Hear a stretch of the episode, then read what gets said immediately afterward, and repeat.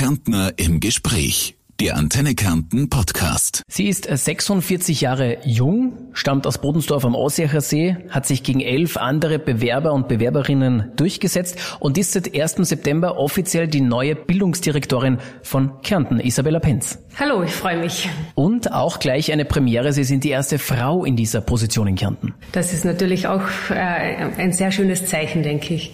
Frau Penz, Sie sind Anfang der Woche vom Bildungsminister Heinz Fassmann und von Landeshauptmann Peter Kaiser offiziell ernannt worden. Die große Überraschung für Beobachter war es nicht mehr. Wie viel Schlaf haben Sie dann seitdem bekommen? Äh, die wirklich fast ein bisschen schlaflose Nacht war vor der Pressekonferenz. Ich musste sehen, es war für mich wirklich ein aufregender Tag. Äh, ich habe mich so lang äh, darauf hingefreut, also die Tage davor. Und dann zu wissen, jetzt ist es dann soweit, das war schon ein sehr schöner Moment. Die Ernennung erfolgte unmittelbar oder knapp vor dem Schulstart. Kann man vorstellen, es warten jetzt Berge an Arbeit. Wie, wie können wir uns diese Einarbeitungsphase bei Ihnen vorstellen? Ähm, die Einarbeitungsphase, die ist da. Äh, aber es ist natürlich ein Sprung ins kalte Wasser, wenn es gerade zu Schulbeginn ist. Aber das passt so. Es ist Schulbeginn. Schulbeginn ist immer ein bisschen eine Achterbahn. Und diesmal als Bildungsdirektorin sind es bei mir nicht nur als Mutter eine Achterbahn, sondern auch ein paar Loopings mehr. Sie waren bei der Volkshochschule, Sie haben zuletzt die Bildungsabteilung der Arbeiterkammer geleitet. Warum war dieser Job für Sie so erstrebenswert? Als ich in Medial damals gehört habe, dass sich der Robert Klingelmeier verändern wird, war meine Entscheidung relativ bald da, dass ich mich bewerben werde möchte, wenn es dann soweit ist. Äh, es war ja nicht vorhersehbar, wann dann tatsächlich die Ausschreibung erfolgen wird. Ich habe das zu Hause besprochen und äh, ein Grund oder der Hauptgrund war, dass ich für mich gesehen habe, dass ich hier so viele Erfahrungen und Kompetenzen und Qualifikationen einbringen kann. Für mich ist Bildung wirklich so eine Lebensbegleiterin. Ich war immer im Bildungsbereich beruflich tätig. Ich habe im Bildungsbereich geforscht. Ich bin selbst Mutter. Äh, und wie gesagt, ich kenne diese Zielgruppen der Erwachsenen, die nicht ausreichend lesen, schreiben, rechnen können. Äh, in der Volkshochschule geht es ja auch sehr stark nachholen von Pflichtschulabschlüssen und all diese Themen. Das heißt also, mit dem Schulsystem war ich immer in eigener Form äh, in Kooperation und hier war es, wirklich, möchte ich jetzt wirklich mitgestalten für Kärnten. Minister Heinz Fassmann hat gemeint, Sie haben durch eine sehr ähm, starke, aussagekräftige Bewerbung auch geglänzt und überzeugt. Kritiker meinen, Sie waren bei der Arbeiterkammer, bei der Volkshochschule, sind SPÖ-Gemeinderätin, da war der Weg irgendwie geebnet und politisch motiviert. Es gibt das ähm, Bildungsdirektionseinrichtungsgesetz. Äh, und dort ist ganz genau festgelegt, welches Anforderungsprofil äh, die Bildungsdirektion oder die Bildungsdirektor, Bildungsdirektoren haben muss. Also das heißt also, per Gesetz ist das Anforderungsprofil, das Qualifikationsprofil ganz klar vorgegeben. Und so auch genau der Prozess, wie es letztendlich dann zu einer Bestellung kommt. Ähm, das heißt also, hier gibt es keinen Spielraum. Die Ausschreibung erfolgte ja vom Ministerium aus, hat sich genau nach diesen gesetzlichen Vorgaben gehalten. Das heißt also, das waren, glaube ich, zwei Seiten, äh, wo nur, nur sozusagen die Voraussetzungen beschrieben worden sind. Und daran kann man nicht drehen oder schrauben. Entweder hat man das oder hat man das nicht. Und als ich die gelesen habe, habe ich gewusst, die habe ich. Und laut Gesetz ist es auch äh, vorgegeben, dass man ein Leitungs- und Entwicklungskonzept abgibt. Äh, das ist eine Voraussetzung für die Begutachtungskommission, ob eine Bewerber oder ein Bewerber eingeladen wird. Ja, oder eine dieser Voraussetzungen. Äh, das heißt also, ich habe mich hingesetzt und ich habe all meine Wissen, all meine Kompetenzen dafür verwendet, dieses Konzept zu schreiben. Äh, ich weiß, das, das war sehr umfangreich. Ich beschäftige mich sehr lange schon mit dem Thema und äh, wenn er vom, der Minister vom Bewerbungsschreiben gesprochen hat, dann denke ich, dann hat er dieses Konzept gemeint. Sie haben bei Ihrem Antritt um 100 Tage Schonfrist gebeten. Das ist normalerweise so, was äh, bei Politikern üblich ist. Ähm, sofort äh, sind kritische Stimmen laut geworden, die gesagt haben, gerade im Bildungsbereich gibt es keine Schonfrist. Wir haben keine 100 Tage Zeit. Bereuen Sie diese bitte schon? Äh, ich glaube, man kann es wirklich so sagen, das war ein Fehler und ich würde das nie mehr so sagen. jeder oder alle, jede, die mich kennen, wissen, ich ich bin nicht naiv, ja, ich weiß, also diese 100 Tage in dem Sinn gibt's nichts. Es war im Endeffekt wahrscheinlich nicht einmal 100 Minuten. Äh, und äh, das sage ich auch als Mutter, äh, sage ich, mir ist es auch klar, so dass ich mich da jetzt nicht sagen kann, Schul, bitte, bitte Schulstart, bitte Verschiebung 100 Tage. Also das ist Blödsinn, das wissen wir alle. Und wie gesagt, ich rechne mit keiner Schonfrist, ich brauche auch keine Schonfrist. Es gilt zu arbeiten, das tue ich seit der ersten Minute. Und deshalb bitte ich alle, vergessen wir den Sage einfach. Widmen wir uns Ihren Plänen, Ihren Vorstellungen. Sie sind diese große Aufgabe angetreten mit ganz, ganz vielen Herausforderungen, die eben auf Sie warten. Frau Penz, woran möchten denn Sie gemessen werden? Das ist eine Frage, die mir jetzt immer gestellt wird und ich beantworte sie mittlerweile immer gleich, weil es wirklich das Wesentlichste ist. Ich will Zufriedenheit. Ja, äh, ich habe äh, diese, diese Vorstellung, dass wir eine hohe Arbeitszufriedenheit bei den Lehrkräften haben ich, habe, ich möchte Lernzufriedenheit bei den Kindern und Jugendlichen und ich möchte Ausbildungszufriedenheit bei den Eltern. Äh, und ich denke, wenn uns das gelingt, dann, dann, dann war es das auch wirklich im Großen. Ja. Denn äh, wenn ich zufriedene Lehrer habe, dann werden sie auch einen guten Unterricht machen, zum Beispiel. Ja. Wenn ich zufriedene Eltern habe, dann wird es auch nicht so viel Diskussion über Lehrer zu Hause geben. Äh, äh, die, die Kinder fühlen sich sicher. Sie wissen, alle stehen hinter diesem System. Meine Eltern verlangen von mir die Leistung, die Lehrer verlangen von mir für Leistung. Es gibt auch gar, da kein gegenseitiges äh, Kritisieren oder, oder Fragen, Hinterfragen. Und deshalb möchte ich genau diese gute, gelungene Schulpartnerschaft erzeugen. Neben einem wirklich großen Apparat an Verwaltung, den es ja auch unumstritten gibt. Äh, den braucht es aber auch äh, bei dieser äh, großen Zahl von Schülern, von Lehrkräften. Und auch hier gilt es natürlich, dass die, die Verwaltung, die Behörde gut arbeitet. Zufriedenheit bei allen Beteiligten, ein sehr, sehr hoch gestecktes Ziel, besonders in Zeiten von steigender Unzufriedenheit. Wie wollen Sie das schaffen? Ich denke, man muss sich, muss sich auch jeder persönlich ein bisschen äh, ein Bewusstsein schaffen. Ja? Für, das sind aber so allgemeine Gesellschaften gesellschaftlichen Tugenden, Eigenverantwortung, ja, äh, Eigenengagement, wenn ich jetzt an Motivation denke, ja, also lernen kann man im Endeffekt nur mit einer eigenen inneren Motivation, ja. Also der, der Nürnberger Trichter gibt's nicht, ja. Und das, das Buch unterm Polster legen hilft auch nicht. Also das heißt, wenn ich lernen will, dann muss ich mich anstrengen, ja. Äh, das ist vielleicht ein Bewusstsein, das bei älteren Schüler und Schülerinnen dann da sein muss unbedingt. Und in der Volksschule oder im Primarbereich geht es darum, dass genau diese Bildungsmotivation, diese guten Lernvoraussetzungen geschaffen werden. Und hier ist zum Beispiel eine, eine gelungene Beziehungsarbeit sehr wichtig zwischen Schülern und Lehrern. Ja. Also wir kennen das ja von uns selber. Die Lehrer, die wir so richtig gern hatten, da war Lernen überhaupt kein Thema. Das hat richtig, wir haben uns gefreut, ihn wieder oder sie wiederzusehen. Und äh, ja, das heißt also, hier geht es auch viel um, um, um Sensibilität und um, um Bewusstseinsbildung. Es gilt aber auch, 250 ähm, Überhanglehrer abzubauen. Es gibt mehrere hundert Lehrer in Kärnten, die nur fünf Wochenstunden haben, was viele kritisieren. Es ist einfach ineffizient. Da werden Entscheidungen warten, wo Sie wahrscheinlich nicht alle zufrieden werden stellen können. Das ist sehr sicher ein Prozess. Also von heute auf morgen kann man nicht Überhangslehrer alle loswerden. Das wird auch nicht gelingen. Äh, die erste Frage mit den fünf Stunden, es ist unvereinvernommen jeden seine Entscheidung, ob ich in Teilzeit arbeiten möchte oder nicht. Also da denke ich, da kann man wenig machen und da möchte ich auch nichts machen. Ich war als Mutter am Anfang auch froh, wenn ich Teilzeit arbeiten konnte. Also das gehört zur eigenen Berufsplanung und Lebensplanung jeder Person. Und zu den Überhangslehrern hier, das ist ein Prozess. Hier war Robert Klingelmeier schon dran. Äh, da sind wir jetzt dran, auch gemeinsam mit dem Präsidialleiter und pädagogischen Leiter. Und ähm, ja, da, da geht, das geht es sukzessive abzubauen. Sie haben auch schon durchdringen lassen, die Verwaltung gehört entschlackt. Sie haben auch so sinngemäß gesagt, das Geld, das da ist, soll definitiv in den Klassenzimmern landen und nicht in der Verwaltung irgendwo versickern. Wo möchten denn Sie da ansetzen? Was wird sich da mit Ihnen und unter Ihnen in der Bildungsdirektion ändern? Was das genau sein wird, kann ich jetzt nach dem zweiten Tag nicht sagen. Ja. Äh, das heißt aber jetzt im, im ersten Schritt äh, gilt es einmal einen guten Überblick zu bekommen Es gibt, geht darum, gute, solide Daten äh, in einer guten Qualität zu bekommen und auf Grundlage dessen werden dann die Entscheidungen getroffen. Wir sind eben unmittelbar vor dem Schulstart. Es gibt einen Plan vom Bundesministerium. Es gibt aber auch diese große Ungewissheit, weil niemand von uns diese Kristallkugel besitzt und etwas zur Weiterentwicklung von Corona-Zahlen äh, sagen kann und auch wie es dann in der Schule ist.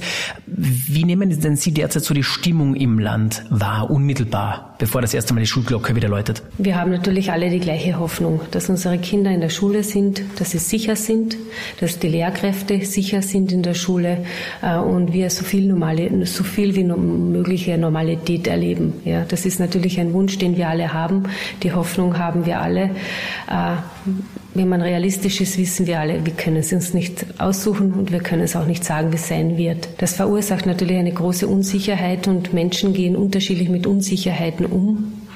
Ähm, das kann man sehr schwer beeinflussen. Ja. Aber natürlich äh, als Behörde kann ich nur sagen, wir tun alles Mögliche, äh, damit uns das gelingt. Ich bitte aber um Verständnis. Ich kann oder wir als Behörde können eben nicht die Zukunft voraussehen. Das heißt, äh, es muss klar sein, es kann sich auch wieder etwas ändern und es können sich Vorgaben wieder ändern, es können sich Richtlinien, Erlässe wieder ändern, weil eben der Virus äh, leider eben der Virus ist. Wie schlimm wären für Sie neuerliche Schulschließungen, eine Rückkehr ins Homeschooling? Das wäre natürlich für uns alle sehr belastend. Wir kennen die Situation und die Studienergebnisse. Äh, wir wissen, die psychosozialen Belastungen von Kindern, von Eltern, von Lehrkräften sind massiv gestiegen. Äh, sie sind in allen Altersgruppen gestiegen. Wir haben zum Beispiel ja auch genauso die Lehrlinge. Äh, also das heißt, im Ausbildungsbereich sind diese Belastungen da und wir kennen alle nicht, welche Folgewirkungen Corona tatsächlich für uns als Gesellschaft hat. Und deshalb ist das wirklich eine, ja, natürlich eine schwierige Situation. Ein schwieriges Thema auch, Thema Impfpflicht. Ja, es spaltet einfach das Land. Wir haben österreichweit ist es so, dass wir im europäischen Vergleich so im Mittelfeld liegen, äh, was die Durchimpfungsrate betrifft. Auch in den Schulen wird immer wieder von einer Impfpflicht gesprochen, sei es für Pädagoginnen und Pädagogen, sei es für die Schülerinnen und Schüler. Wie stehen Sie dazu? Prinzipiell ist die Entscheidung, gibt es eine Impfpflicht oder nicht, keine Entscheidung der Behörde. Als Bildungsdirektorin sage ich das. Äh, es ist eine Entscheidung, die die Politik wahrscheinlich auf Bundesebene treffen müsste ja, oder wird. Und es ist natürlich wesentlich, dass so viel wie möglich geimpft sind, damit wir so viel wie möglich Normalität erleben können. Letztendlich ist es eine persönliche Entscheidung. Es ist eine Entscheidung, die ich selber treffen muss. Das ist natürlich, wenn ich über mich selber entscheide, äh, eine ganz klare Sache. Ich glaube aber, dass es gerade für Eltern wichtig ist, äh, wenn man über sozusagen über sein Kind entscheidet, dass man hier die Meinung und das Leben des Kindes mit berücksichtigt. Also ich, ich denke gerade bei Eltern, die äh, hier wahrscheinlich sehr im, im, im Widerstand sind zu einer Impfung, die haben sich sehr, sehr gut informiert über soziale Kanäle, über, über Bekannte, über in Gesprächen, äh, was spricht dagegen, dass ich mich nicht impfe. Und hier würde ich wirklich die Eltern bitten, einmal in sich zu gehen und sich zu überlegen, und habe ich auch mein Kind gefragt, habe ich auch meinen Jugendlichen gefragt, was er oder sie möchte, was mein Kind möchte, weil letztendlich damit auskommen, damit leben, muss das Kind. Ja, unsere Kinder gehen in der Früh aus dem Haus. Manche kommen zum Mittag nach Hause, manche kommen erst am Abend zu Hause, nach Hause. Das heißt aber, mit dieser Entscheidung, die ich für, meinen kind, für mein Kind oder vor allem auch für meinen Jugendlichen treffe, ausleben oder leben muss es dann das Kind und das aber dann meistens ohne meinen Schutz oder ohne meine Begleitung, denn unter Tag sind wir dann meistens äh, auf uns selber gestellt. Und hier denke ich wirklich, hören Sie auch hier auf die Meinung des Kindes, äh, hören Sie auch sich auch die Meinung Ihres jugendlichen Kindes an, was er oder sie möchte, weil letztendlich wollen wir allen unseren Kindern die Normalität schenken, die wir selber als Jugendliche hatten. Ja? Und dafür braucht es jetzt leider oder wahrscheinlich diese Impfung Und deshalb ist es aber auch wichtig, dass man sich in die Situation des Kindes oder des Jugendlichen auch hineinversetzt. Wenn es um eine Verpflichtung geht, das liegt nicht in Ihren Händen. Wenn es um eine Empfehlung geht, jetzt auch zum Beispiel für Pädagoginnen und Pädagogen, was bekommt man da von Ihnen zu hören? Also ich appelliere, sich impfen zu lassen. Ja, das tue ich. Es ist auch ein Brief aus der Bildungsdirektion vor zwei Wochen ergangen, äh, mit dem Appell, äh, diese Impfmöglichkeiten zu nutzen. Und diesen Appell kann ich nur noch einmal aussprechen. Isabella Penz, eine der großen großen Herausforderungen wird es auch sein, Eltern zu überzeugen, ihre Kinder nicht vom Unterricht abzumelden. Die Zahlen heuer zeigen einmal, dass äh, sich die Abmeldungen im Vergleich zum Vorjahr verdoppelt haben. Aus welchen Gründen auch immer. Es ist die Angst vor der Testung oder es ist die Ablehnung gegenüber der Testpflicht oder auch eine Ablehnung gegenüber der Impfung. Was sagen Sie Eltern, die ihre Kinder vom Unterricht abmelden? Nachdem sich die Zahl wirklich verdoppelt hat, also mindestens verdoppelt hat, äh, glaube ich, dass äh, Corona der Hauptgrund ist und der Corona mit all diesen Maßnahmen. Und hier kann ich ähm, wirklich nur auch appellieren, wählen Sie Ihr Kind nicht ab, tun Sie das nicht. Ja, äh, es hat Wirkung, es wirkt auf Ihr Kind. Es ist im Volksschulalter sicher noch überschaubar, sein Kind alleine zu Hause zu unterrichten. Ah, der Stoff, der Unterrichtsstoff ist wahrscheinlich bewältigbar als sehr engagierte Mutter oder sehr engagierten Vater. Ja. Schule ist aber sehr, sehr viel mehr. Ja. Schule ist ein sozialer Ort und wenn wir jetzt, weil ja immer das Wort Kompetenzen fällt, es geht nicht nur um diese Sachkompetenz, dass ich Wissens vermittle. Es geht um soziale Kompetenz, es geht um Persönlichkeitsentwicklung, um personelle Kompetenz, es geht um Methodenkompetenz. Das heißt, ich muss streiten lernen, ich muss diskutieren diskutieren lernen, ich muss mich durchsetzen lernen. Also all diese Themen, die, die Kinder nur unter sich lernen können, ja, äh, die, die gehen dann wahrscheinlich zum großen Teil verloren. Denn selbst wenn ich jetzt äh, noch Spielgruppen organisiere und so weiter, ist das organisiertes Lernen. Wahrscheinlich bringe ich dann da als Elternteil auch mein Kind dorthin. Ich bleibe wahrscheinlich dann sogar dort mit den anderen Elternteilen. Wir werden uns, die tauschen sich wahrscheinlich auch aus. Die Kinder kontrollieren, spielen quasi unter kontrollierten äh, äh, Bedingungen. Aber das ist nicht das reale Leben, ja.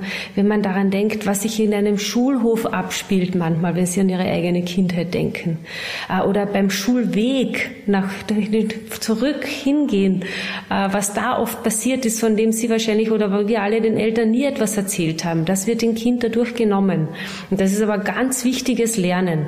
Und deshalb kann ich wirklich nur sagen, lassen Sie Ihr Kind in der Schule und ich glaube, dass das Kind mit dieser Testsituation sehr gut zurande kommt. Das dauert zwei Minuten, wenige Minuten, äh, dieser Test.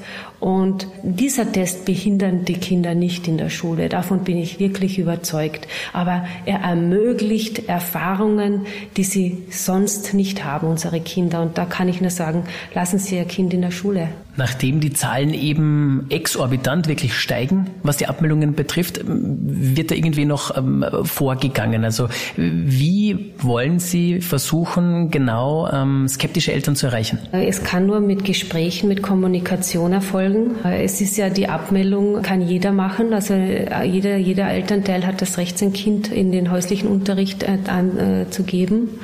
Das heißt also, rechtlich haben wir kaum eine Handhabe. Es ist erst dann ein Jahr später oder zum Schulende, wenn diese Externistenprüfung äh, zu absolvieren ist und positiv zu bestehen ist. Ähm, aber das heißt also, wir wollen den Eltern äh, die Sicherheit geben, dass ihr Kind gut in der Schule aufgehoben ist. Ja? Äh, und hier braucht es Kommunikation. Und ich sage es vielleicht ganz heruntergebrochen, wenn wir wissen, warum sie ihr Kind nicht äh, in die Schule mehr schicken wollen, wenn wir wissen, was wir anders machen können, dann haben wir die Chance zu reagieren. Einfach sozusagen sich abzumelden und, in und, und abzutauchen, unter Anführungszeichen, das sind wir als lernende Organisation Organisation äh, haben wir da keine Chance, uns zu verändern. Und nur gemeinsam wird das möglich sein. Und es ist ja auch zu bedenken, das Kind wird ja auch älter. Ja, das heißt, also wie gesagt, der Volksschulstoff ist zu, bis zu einem gewissen Grad äh, wahrscheinlich gut bewältigbar, aber ihr Kind wird ja auch eine, eine Ausbildung machen wollen. Es wird ja eine Berufsausbildung machen wollen. Es wird vielleicht einmal eine HTL gehen wollen äh, und, oder, oder, oder, oder sonst eine berufsbildende Schule oder eine Lehre absolvieren mit einer Berufsschule. Irgendwann wird das Kind dann oder der Jugendliche diese Ausbildung ja absolvieren wollen, weil zu Hause werden sie ja keine Maschinen haben, wo sie dann CAD-Technik oder was auch immer beibringen können. Das heißt, es ist vielleicht äh, wirklich ähm, wichtig, dass wir alle miteinander reden und hier suchen wir nach noch Möglichkeiten, dass wir die Eltern erreichen. Isabella Penz, ich würde Sie jetzt abschließend noch bitten, ein paar Sätze zu vervollständigen. Bildung bedeutet für mich? Ein Leben lang lernen und sich weiterzuentwickeln. Menschen, die nicht gerne lernen, sage ich. Such dir den Platz und den Weg, wo du dir vorstellen kannst, äh, hier könnte das gelingen. In der Schule war ich selbst? In manchen Klassen und Schulen gut und in manchen Klassen und Schulen schlecht. Es gibt dann auch äh, viele Klischeebilder wie den Streber oder die Streberin, Klassenclown. Was war es bei Ihnen? Ich glaube, es war wirklich von bis. Also ich habe, es hat Jahre gegeben, da habe ich ein bisschen rebelliert. Es hat äh, dann später, wo ich dann schon genau gewusst habe, was ich wollte, habe ich gerne gelernt und auch gute Noten gehabt. Also ich habe alle Schulerfahrungen, die es nur gibt. Weil wir das Wort Zufriedenheit hatten, was macht Sie privat zufrieden? Mehrere Dinge. Also ich, zufrieden macht es mich, wenn ich mich am Abend in den Spiegel schauen kann. Äh, also das macht mich richtig zufrieden. Aber natürlich das Lachen meiner Kinder, im Kreis der Familie schöne Zeit zu verbringen, all diese Dinge. Für die neue Aufgabe wünsche ich mir viel Kraft und Energie und das wirklich die nächsten 15 Jahre. Ohne 100 Tage Schonfrist. Die haben wir vergessen. Dann bedanke ich mich für das ausführliche Gespräch. Vielen Dank, Isabella Penz, und wir wünschen Ihnen gutes Gelingen, viel Erfolg und dass Sie an den Taten gemessen werden. Danke für die Einladung. Die Antenne Kärnten Podcast. Meine Hits, mein Kärnten.